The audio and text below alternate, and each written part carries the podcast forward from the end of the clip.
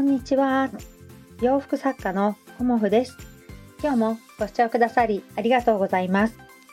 コモフのおしゃべりブログでは40代以上の女性の方に向けてお洋服の楽しみ方をお伝えしています。今日はですね、おしゃれ服とビジネス服というお話をさせていただこうと思います。まあ、あのー、お洋服ってね、着る目的が結構いろいろあって、まあ、一番にね、こう自分の気持ちを上げてくれるおしゃれを楽しむ服っていうのが、とても、あの、印象にね、強く残っていたり、こう目立ちやすいあのイメージだったりするんですけど、まあそれ以外にもね、お家で着る服だとか、まあ、お仕事されている方っていうのはビジネス服っていうのもありますよね。うん、で先日のあの秋のコモフ展でもこう一般的にはね、あの、おしゃれを楽しみたいっていう方がほとんどでしたので、まあ、そういう方に、あの、こう気持ちがね、上がるお洋服とか、あの、お似合いのお洋服を、あの、おすすめはしていたんですけど、あるお客様がね、あの、ビジネスでお洋服をっていうことで選ばれていました。うん。で、ビジネスでお洋服を選びたいんですけどっていうことで、あのやっぱりこうね、 Zoom でお会いすることも多かったりするので、上半身ですよね。お顔からあのトップスにかけて、うん、でその時にこう相手にね好印象を与えるようなお洋服をっていうことであのお客様ねあのご相談いただきました。うん、で私の中ではあのこうね好印象を与えるお洋服の中にもそのねビジネスをされる方自身がまあどういうイメージをあのお客様にね与えたいかっていうことがすごく大事なんじゃないかなと思っています。うん、で例えばねあの優しい雰囲気をこう与えたいのかまあ、女性の方であればね、あのこう清潔感をあの相手に与えたいとかね、まあ、いろんなあの自分がそのお客様にこういうふうに見られたいっていうイメージが、まあ、あると思うんですよね。でそのイメージが固まっていればいるほどあのこういうお洋服がいいと思いますとかこういうお洋服どうですかっていうのはあのすごくお伝えやすいなっていうふうに思いました。うん、で具体的に私があのおすすめしたのはこう派手すぎない、うん、品のあるお色の無地のお洋服をおすすめしました。でそのお客様もねあのとてもお似合いでしたし、まあ、似合ってないものはね おすすめできないのでであの無地であることによってねあのブローチだとかアクセサリーだとかねあの首に巻いたりとかそういうことも使って工夫ができるんですよね季節ごとに、うん、だからそういう工夫ができるものがあのいいかなと思ってこうビジネスにっていうお話だったのでねあのそのようなアドバイスをさせていただきました。で私はあのそんなに Zoom でお客様とっていうお仕事はあんまりないんですけどこうね細かい模様のあのお洋服だったり細かいストライプだったりね、うん、まあなんだろうな千鳥格子っていうのかななんかそういうちっちゃいドットだったりっていうのはあの画面向きではないなっていうふうにすごく思います。うん、で私自身はこう撮影した時に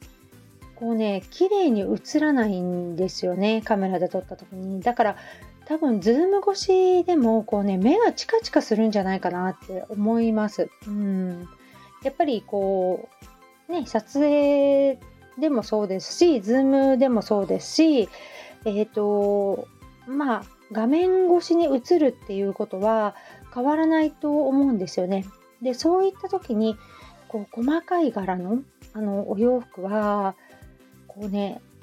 チカチカするっていうことないですかね。まあ私はね撮影ですごく感じるんですけどだからそういう時はねあの避けられた方がいいんじゃないかなっていうのはちょっと感じましたね。うん。だからあのシーンによって選ばれるお洋服っていうのも変わってくるのではないかなっていうふうに思いました。やっぱりこのねコロナ禍になって Zoom でお仕事される方も結構多いと思うんですよね。で、その中で、例えばね、メイクだとか、あとは、まあ、お洋服とかね、照明だとか、マイクだとか、まあ、いろんなものがね、あの変わってはきてると思うんですけどその一つのやっぱり重大な要素っていうかね大事な要素としてお洋服や挙げられると思うんですよね。でそのお洋服をねあの漠然と探しに行ってもね全然わからないと思うのでそういう時にこう相手の方にね、うん、自分がこうワクワクするお洋服というのはやっぱりおしゃれをしたい時のお洋服だと私は思うんですけどそれ以外にねあのビジネスで使われる場合はあの相手の方にどういうふうに自分を表現したいかっていうこともあの、まあ、ちょっとね加味していただくといいかなと思いました。うんまあ、何かのねご参考にしていただけたらと思います。うんまあ、白でもいいとは思うんですけど白だとちょっと個性が出ないのでね、うん、若干ちょっと個性を、うん、出したいなっていう時はお色のお洋服選ばれるといいかなと思います。ね、今日はねあの台風が来ているというか近づいてきてるので時折ね雨がひどく降ったりということで、ね、私の 近所でもあって、こうね、あのー、携帯がね、あの、警報のなんか、知らせる音がすごい大きな音がスーパーでなっちゃって、でまあ、私だけじゃなくて、まあ、主人もそうですし、周りの人でみんな一気になりだしちゃって、えー、何事？っていうようなね、感じで今日もありましたけど、まあね、皆さん、あの、お気をつけくださいね。浜松、私出身なんですけど、浜松の方はね、ちょっと橋がね、一部流されてしまったりだとか、川のね、あの水位が上がってきたりだとか、ちょっとね、あの、大変なことになっているようですけど、こうね、水はすごく怖いですし、うちはね、山のすぐ近くなので、こう土砂災害がね、すごく気になったりもしています。うんまあね、うん、このところ台風が続いているので、ね、なかなかお出かけもっていう方もいらっしゃるとは思うんですが、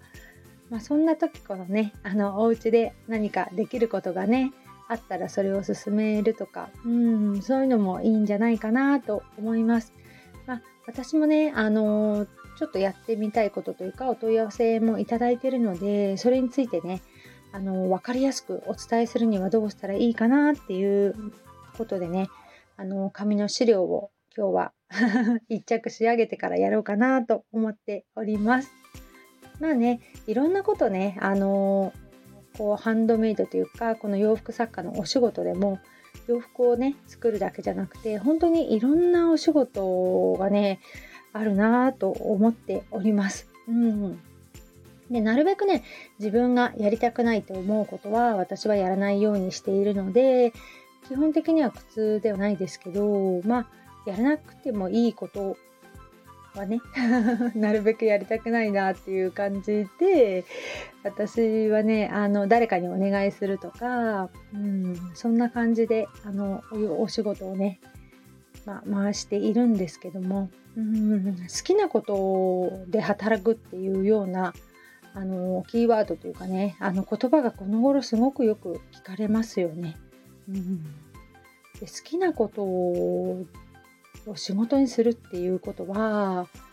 ま実際やってみて楽しさもありますけど大変さの方が大きいなっていうのも実は感じていてただ大変だけどその挑戦することにこう楽しみだとかねワクワクがあるから私は続けているんだなっていうのもあの、改めて思いました。うん、だから何かをね、挑戦したいっていう、あの、お声を聞くと、ついついね、応援したくなっちゃうんですけど、まあ、応援もね、どこまでっていうのもありますしねうんついついねこっちの方がいいよなんて言って余計なことをねついつい言いそうになっちゃうので、まあ、言ったりもしちゃうんですけどそれをねなんで言っちゃうんだろう私って思いながら気をつけなきゃなと思っている次第でございます。今日もご視聴くださりありがとうございました。洋服作家コモフ小森屋隆子でした。ありがとうございました。